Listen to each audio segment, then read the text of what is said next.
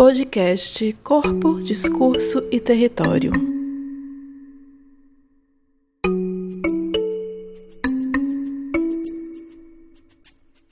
Eu quero criar um, ima quero criar imagens que não são essas imagens que a moda cria dentro de um estúdio quadrada é, com cotas para as pessoas pretas. Eu quero que que tudo que, que esteja em volta daquela foto seja verdade.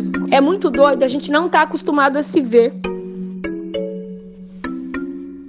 Olá, tudo bem? Estamos de volta com o quinto episódio do podcast Corpo, Discurso e Território. Eu sou Gabriela Leandro, também conhecida como Gaia, e você escutou aqui no início um trechinho da fala da Carol Moupa, arquiteta, urbanista, designer, empreendedora, negra, que vai conversar um pouquinho com a gente ao longo desse episódio 5 também, dialogando com algumas questões que estamos trazendo. Bom, sigo aqui contando o meu 13 terceiro dia de quarentena. E essa fala da Carol, né, eu quero criar imagens, a gente não está acostumado a se ver, tem muito a ver com a discussão que a gente realizou semana passada no grupo de estudos, muito a partir do livro da Bell Hooks chamado Olhares Negros, Raça e Representação, que recomendamos muitíssimo a leitura, na qual a Bell Hooks apresenta a partir de uma série de artigos e ensaios questões relacionadas a representações de raça e de gênero. Começo o podcast falando um pouco desse livro, porque temos discutido um pouco sobre esse lugar das representações, da criação de imagens, da criação de imagens de sujeitos negros e negras, como é que isso afeta é, as existências negras nas cidades. E aí a Bell Hooks, através desse conjunto de trabalhos, né, de artigos, vai falando desde a necessidade de pensar a negritude como uma resistência política, vai falar desse lugar do outro construído em torno da figura negra, né?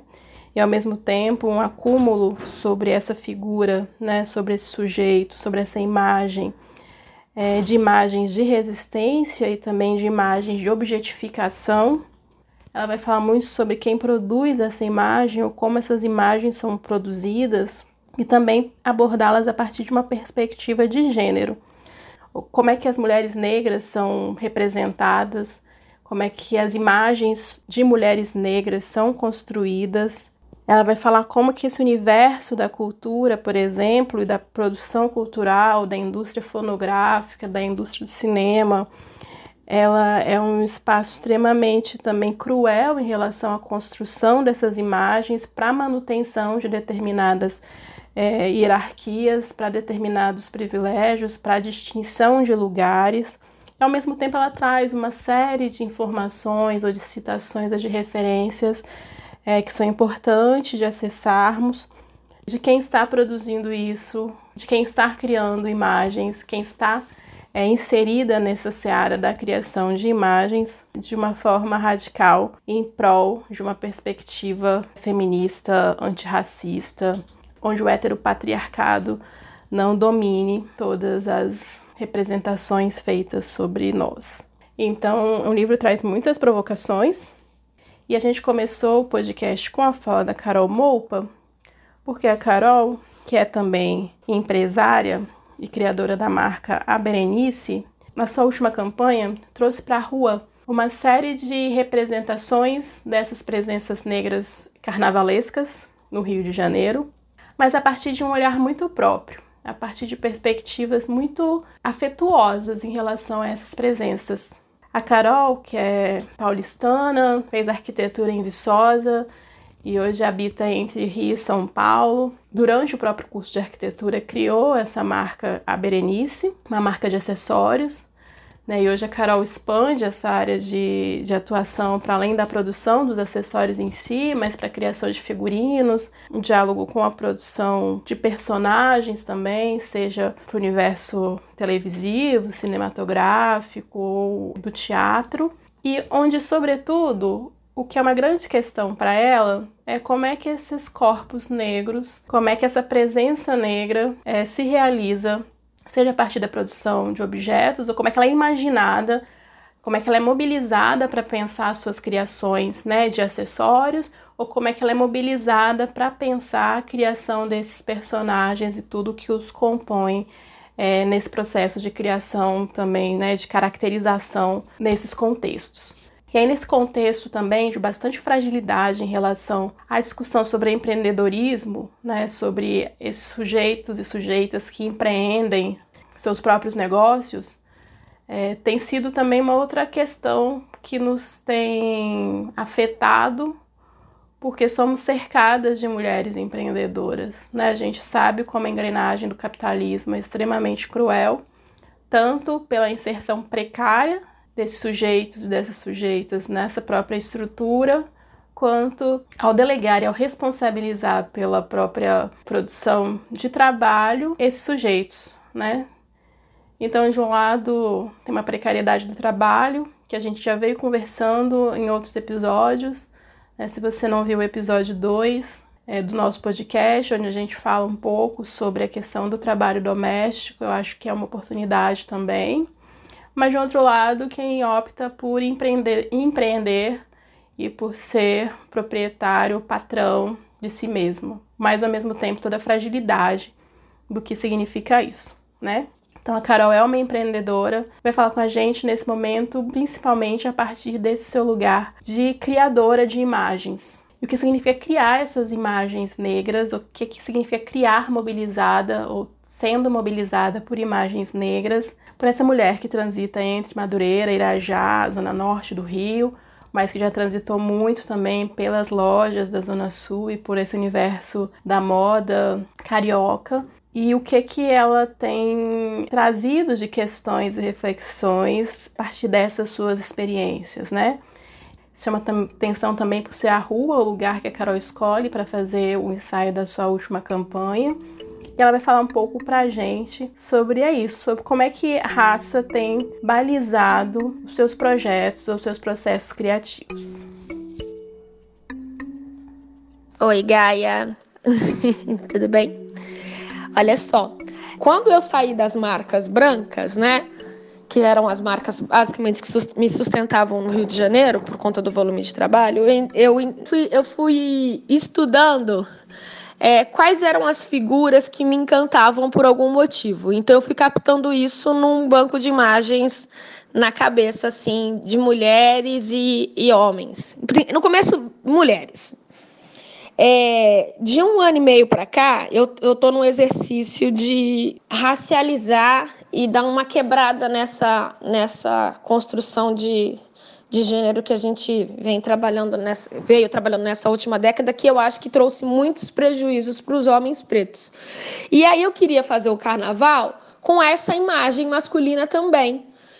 Mesmo sendo uma coleção feminina, eu queria fazer essa, essa coleção com uma imagem é, protagonista também de homens pretos, homens e mulheres pretas, porque é, se a gente analisar o carnaval, são eles que seguram a onda, né? São eles os seguranças dos blocos, são eles os caras que carregam o carrinho ou o pacote de gelo ao lado das mulheres que também estão carregando o carrinho, estão sempre ali dividindo uma função que é de esforço e são os músicos também, sua grande maioria. E eu queria colocar eles nesse lugar, mas também como, como estrelas da campanha, né? É, e eu sabia que eu queria fazer na rua. Eu não queria fazer uma foto da Berenice em estúdio. Além de eu não acreditar nesse carnaval fechado, né, que hoje em dia se vende muito, eu queria um lugar onde a gente circulava. E é muito doido que um, tem um bloco de samba que é muito preto, assim, em sua grande maioria, mesmo sendo na Lapa, e ele não é preto porque ele tem esse preto antes como adjetivo, né? Tentando marcar um lugar que a gente sabe que muitas vezes no carnaval de rua não é nosso, sendo nosso, né? Ele é preto por ocupação e existência, é isso que eu acho legal. Então a gente foi para esse lugar, que é esse é na esquina do Beco do Rato, né? né? No Beco do Rato, na verdade, com o Bar do Adalto, Joaquim Silva, que é um pedacinho bem escuro assim, da Lapa de dia, assim. Ele é utilizado mais pelo Bar do Adalto e, e só, assim. Um fluxo pouco de carros e de, e de pedestres. E aí eu quis levar o carnaval para ali porque eu sabia que a gente ia ter, criar duas identificações. Primeiro, pessoas do samba conhecidas, meus amigos ou não, né, conhecidos, não necessariamente meus melhores amigos, e gente preta se divertindo, né? É... Aquela foto do Zicartola, que não foi nem nossa intenção, mas que depois a gente viu que o resultado ali no Bar do Adal tinha dado isso. Aquela foto, é, é... ela fala de muita coisa, né? Porque ela busca referência em, em Dona Zica seu Cartola. Ela tá num lugar que hoje em dia é um lugar que, que, que consegue fazer um carnaval preto sem essa sem esse marketing do carnaval preto. Eu, eu tô feliz com essa campanha, assim. Eu precisava criar um conteúdo que, que, que falasse daquilo que eu, eu quero, né? E entendo como carnaval, como aquilombamento, como as coisas que eu gosto, sabe? Eu queria isso. E eu acho que e, e, é, não tem a pretensão de, de ser um, um, um recado, porque a gente sabe que a rua tá, tá muito complicada, mas eu acho que, que fica ali, assim, se, é, a, preto, com preto junto fica mais fácil de ocupar, sabe? A gente tem que dar uma tentar dar uma rompida nisso que colocam pra gente de, de comportamentos brancos que, que a gente ainda tem muito, que eu tenho muito, que eu tenho tentado quebrar, mas que se a gente olhar é, para aquilo que a moda tem feito, assim, é, é bizarro, assim. Eu fico muito feliz de, de ter construído de quatro anos para cá uma marca que é preta, eu, já, não falei da Michelle, né? A Michelle é uma fotógrafa branca, mas que fotografa samba há muito tempo. E eu pedi para ela não fotografar a gente posado, né? Tanto que, assim, o que eu mais gosto das campanhas da Berenice, talvez seja isso. É, eu, eu queria as pessoas, eu queria os meus amigos e colegas, né? Ali. Eu queria homens e mulheres pretas. É, queria que a gente tivesse é, esse protagonismo misto, porque é um, é um exercício que eu tenho feito para Berenice, é desenhar para homens pretos também. Eles me pediam muito isso e eu tinha muita dificuldade. Eu dizia antes que não, eu desenho para mulher e se vocês querem usar, beleza. Não. Hoje em dia eu foco também no, no, no, no numas peças para eles, porque eu acho que negritude tem. É, raça tem é o que tem que me baliza assim. Eu tenho tentado quebrar um pouco desses recortes que colocam para gente ou quando trago para mim trago através da daquilo que eu tenho de preto né? Não através daquilo que é colocado para gente é, direto. E voltando a falar da concepção assim eu queria que as pessoas entendessem então que a gente estava se divertindo é, não precisava ter foco das peças e, e que as pessoas entendessem a, a, aquilo ali. Eu fico, fiquei muito feliz quando você é, é, postou, mandou aquela sua mensagem, porque era, é isso que eu, que eu tento fazer com a Berenice agora.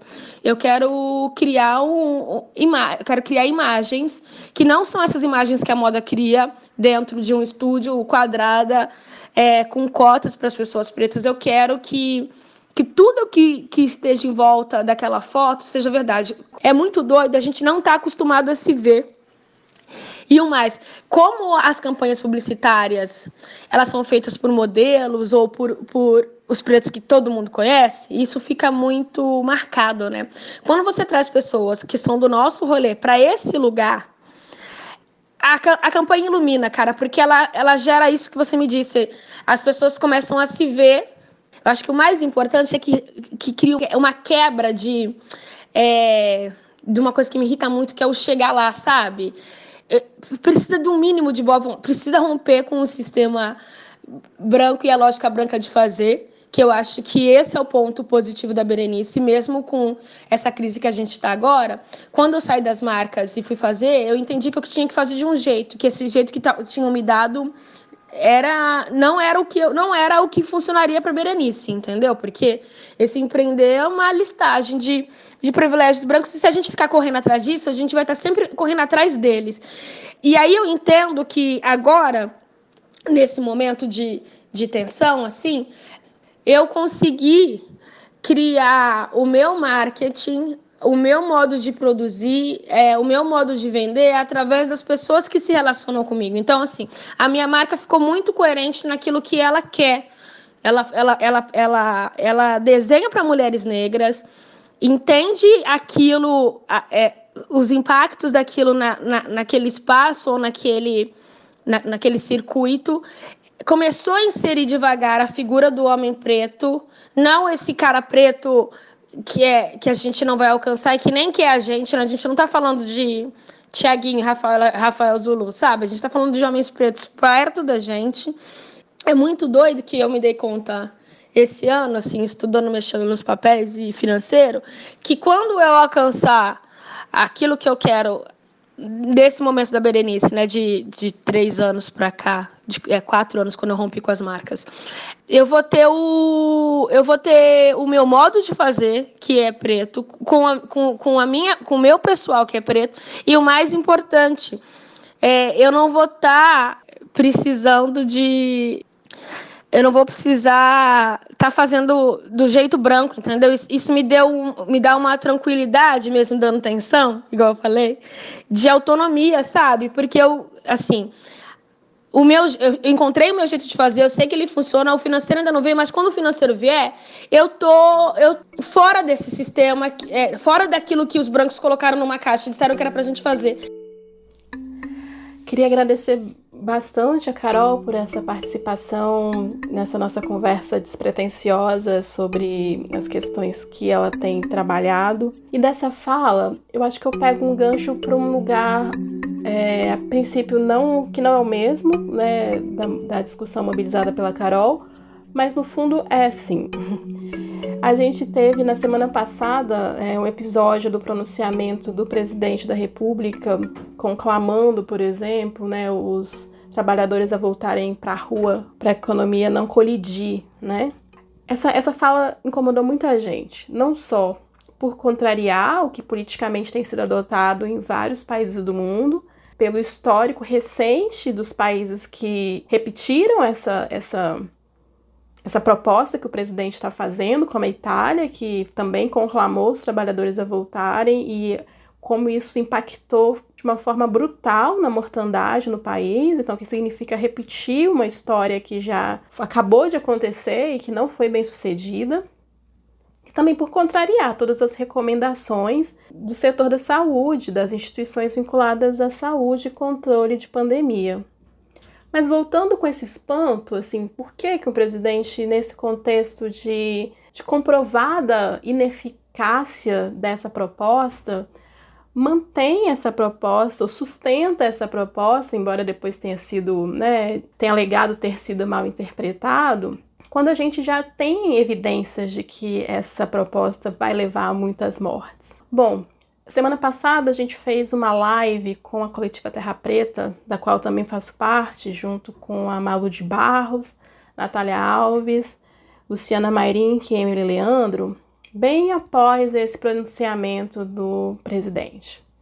E a gente comentou um, uma questão que, que nos tem sido muito evidente, que também por isso tem despertado ainda não um incômodo só, assim, mas uma revolta muito grande em relação ao pronunciamento. É que embora ele não tenha direcionado esse pronunciamento a um grupo específico, né, ou caracterizado quem são esses sujeitos que estão sendo convocados, a não ser pelo fato de não serem os idosos, a gente já tem visto uma série de discussões nesse período de isolamento social né, de que sujeitos são esses que podem ou não podem ficar em casa, que sujeitos são esses que podem fazer o seu home office, né?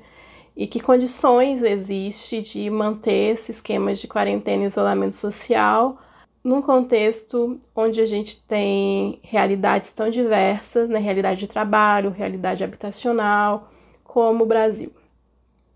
E aí, é, obviamente, que esse público que está sendo chamado ou que foi acionado pelo presidente para ir para a rua não era o público que pode fazer isolamento social com conforto. E, obviamente, se a gente for novamente mobilizar os indicadores raciais ou as, os marcadores raciais, provavelmente os trabalhadores que possuem relações de maior fragilidade em termos de contrato trabalhista ou relações precárias ou mesmo de intimidação e de assédio moral nos seus ambientes de trabalho esses sujeitos vão coincidir, obviamente, com os sujeitos pretos ou negros, né, pretos e pardos, que ocupam, sobretudo, os territórios mais periféricos da cidade, que estão situados em alguma condição de vulnerabilidade, cujas famílias dependem desse rendimento quase que exclusivamente e que serão os mais afetados, né? E que serão os que terão menor condição de negociar ou de contrariar uma ordem de retorno. Se a gente volta essa discussão para um diálogo com a tese de doutorado da Sueli Carneiro, né? A Sueli Carneiro, essa intelectual, militante, feminista, antirracista, é, que nos é super referência, na tese dela, defendida em 2005, ela vai fazer um diálogo direto com Foucault para discutir conceitos de dispositivo e biopoder. Né, em 2005, então, essa tese é defendida antes dessa, da discussão da necropolítica do MIBEM chegar de uma forma mais intensa aqui no Brasil, pelo menos. Mas é curioso porque a Sueli antecipa algumas discussões que depois, na discussão do MIBEM, vai acabar ganhando mais contornos específicos em torno da ideia de necropolítica. Mas, é, nessa tese, a Sueli Carneiro tem um capítulo chamado Biopoder Negritude sob o signo da morte. Nela, ela vai falar um pouco então dessas dimensões em torno da distribuição da vida e da morte, acionada pelos conceitos de biopoder e dispositivo, mas articula essa discussão a partir de uma perspectiva racializada e, sobretudo, traz para um contexto histórico, político, social brasileiro essa reflexão. Eu acho que é um trabalho extremamente importante e urgente, sobretudo para quem se debruça sobre essas questões raciais, como é que ela afeta né, diferentes dimensões da vida, sobretudo no contexto Brasil. É, eu acho que é um trabalho extremamente relevante que precisa ser mais apropriado por nós. Bom, o que ela vai falar nessa tese? Ela vai falar que nessa, nesse processo de desenvolvimento capitalista existe a construção de corpos né, que precisam ser adequados para esse suporte desse processo de desenvolvimento e que precisam ser adequados então para determinadas tarefas. O que, que ela vai falar? Ela vai falar que vai se constituir estoques raciais, né? estoques de sujeitos, corpos, peças, se a gente usa a referência a como os escravos eram contados, mas enfim, vamos superar a escravização, mas só para construir um paralelo, que são mobilizados, que precisam ser mobilizados para que esse desenvolvimento capitalista aconteça. Ela vai fazer essa análise a partir de uma perspectiva histórica, mas vai ter ali o século XIX e o século XX como momentos cruciais para essa operação, que ela se articula também com as políticas migratórias e com as políticas de controle racial. Ela vai falar que a política migratória, por exemplo, é também uma estratégia de promoção de grupos raciais adequados né, para sustentar a economia e alocados em um determinado, uma determinada posição dessa economia né? Enquanto é, os corpos negros, oriundos desse sistema escravista e que vão ser combatidos no século XIX, a gente vai ter o eugenismo surgindo aí com uma série de argumentos científicos, né, para legitimar o branqueamento da população brasileira. A gente pode fazer um episódio mais específico sobre isso. Mas a gente vai ter, então, um processo de modernização econômica na qual é preciso produzir corpos que possam operar essa engrenagem de lugares descartáveis. Então, para esse processo de modernização econômica, vai ser necessário a produção de corpos que possam ser mobilizados para movimentar essa engrenagem desse capitalismo em desenvolvimento, mas ao mesmo tempo possuem um lugar de descarte. Se a gente pega essa discussão sobre o desenvolvimento do capitalismo é, no Brasil, é, no final do século XIX, início do século XX, ela não vai aparecer mobilizada pela categoria raça. Mas a Sueli vai falar que o biopoder não precisa da raça enquanto uma categoria socialmente institucionalizada para matar. Ela vai falar que basta que a hostilidade e o desprezo sejam socialmente consolidados e vinculados a um determinado grupo social para que isso aconteça. Então, se a gente volta na fala do presidente, olha para ela e percebe né, que apesar de não existir uma identificação específica de que sujeitos são esses que ele está conclamando para que voltem aos seus trabalhos, ele não vai trazer, obviamente, um discurso racializado, construído, verbalizado dessa forma.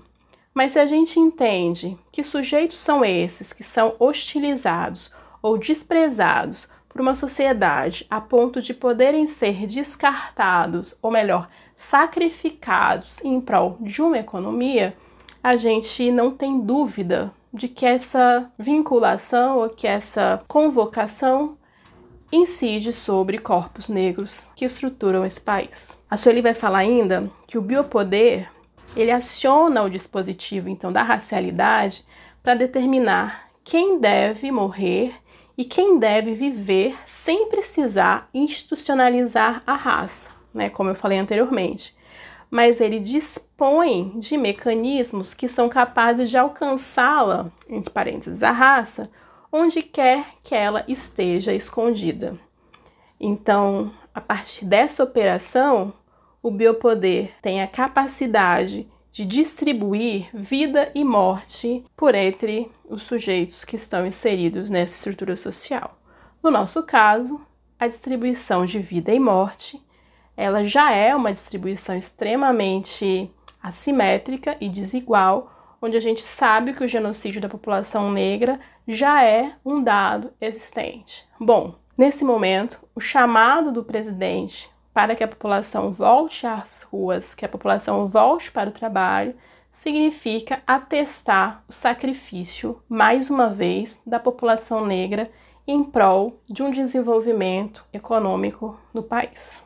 Então, eu acho que, embora aparentemente desconectadas do, esses dois momentos do episódio, a conversa com a Carol e a fala a partir do pronunciamento do presidente, trazendo a discussão da Sueli Carneiro como operadora aí de uma reflexão sobre o que, é, o que significou isso, é, são, são dois pedaços de uma discussão que é integrada. Quando a Carol disputa né, que imagens são essas que ela quer produzir desses corpos negros? Quando ela fala é, desse lugar de construir um, uma possibilidade de empreender no mercado que é sobretudo branco, é possível perceber que a construção de um lugar de existência dos sujeitos negros e negras na estrutura social brasileira, ela se dá de uma forma extremamente complexa.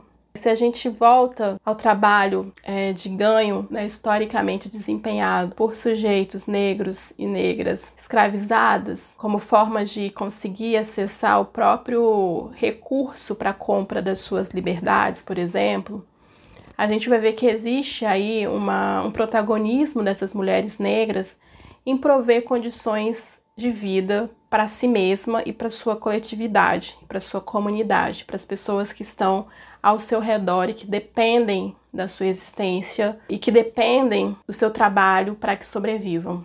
A gente tem as ganhadeiras, que foi tema esse ano e que ganhadora, o enredo ganhador do Carnaval do Rio de Janeiro e novamente conecto com o ensaio da Carol na rua do Carnaval e esses corpos negros. E aí, para mim, é extremamente significativo trazer a Carol Moupa como sendo essa criadora de imagens negras, disputando esse, esse universo de construção de imagens, porque não é só uma construção é, de uma representação possível, né? A construção de um lugar possível de existência. Ao mesmo tempo, estamos também muito preocupadas com os limites desse empreendedorismo. Outro exemplo de empreendedora mulher que nos é muito importante nesse universo também da produção de lugares e de construção de mercado tem sido a Concreto Rosa, uma empresa criada pela Geisa Garibaldi, que é uma empresa de reparos e de reformas e de serviços vinculados à construção civil, que é uma empresa criada por ela, pela Geisa, que mobiliza uma rede de trabalhadoras,